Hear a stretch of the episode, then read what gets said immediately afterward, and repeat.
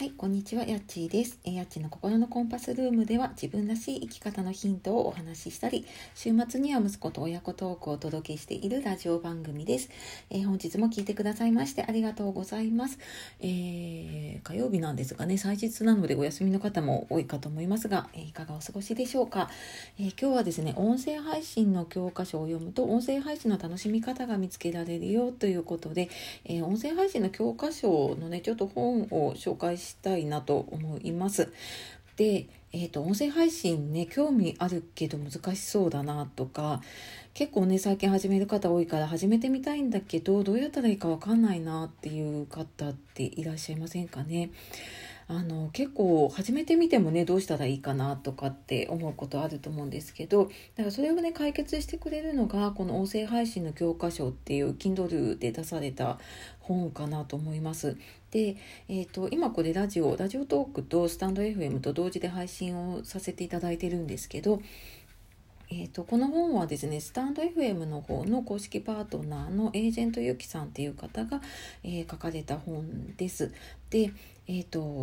音声配信でね稼ぐこうノウハウとかハウツー本っていうよりは音声配信を自分の居場所としての楽しみ方を教えてくれる本だなっていうふうに私は感じました。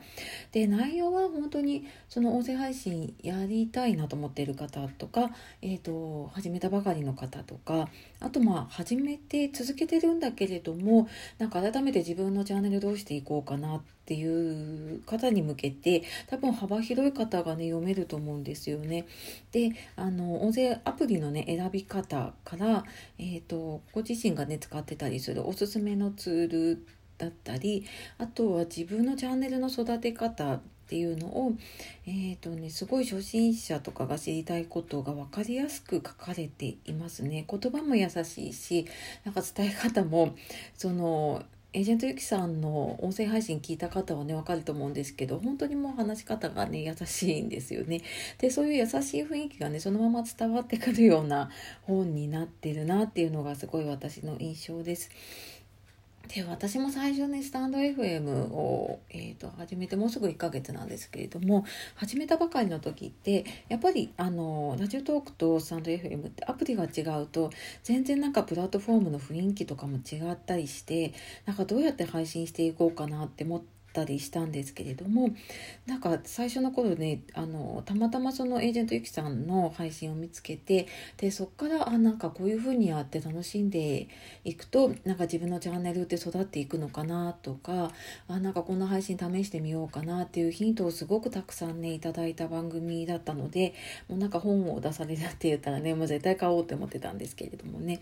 でなんかそんなえっ、ー、と最後に書かれてたのがねその声のブログで自分を表現したいっていうねゆきさんの思いっていうのが私もすごく共感できる部分があってうーんなんかなんだろうなやっぱりなんか発信するっていうことはね自分を表現したりとか何かアウトプットしたい思いがあってやっているんだけれどもなんかそこにやっぱり自分らしさを出したいなって思いながらもね数字とこう板挟みになって葛藤したりとかするんだけれどもなんかこの本を読むことであなんか本当にこういうことを自分がやりたかったんだなっていう原点に戻れるなんかそんなきっかけにもなったりすると思います。で、えっ、ー、と Kindle 本で出されていて Kindle Unlimited 入っていれば、まあ、そのまま読めますしあとに5日間無料だったので多分今日か明日ぐらいまでね無料の期間があったと思いますのでえっ、ー、とリンクをその説明欄の方に貼っておくので、えー、そちらの方から見ていただけると試し読みとかもねできたかなと思うのではいあのちょっとぜひね音声配信やってる方やりたいなっていう方読んでいただけるといいななんて思います。でなんかこういうふうに私が言うのもね自分もやっていてやっぱり音声配信楽しいなと思っているので一緒にこうやってね楽しめる方が増えたら私も嬉しいなと思って、えーと、今回は音声配信の教科書を読むと音声配信の楽しみ方が見つけられるよってことをお話しさせていただきました。えー、今日も最後まで聞いてくださいましてありがとうございました。では素敵な一日をお過ごしください。あとですねいつもあのいいねとかコメントレターたくさんありがとうございます。あのできる限り、はいえーと、返信をしていきます。であと皆さんのところにもねあの遊びに行かせていただきますのでよろしくお願いします。というわけで、えー、今日もやっちがお届けしました。さよなら、またね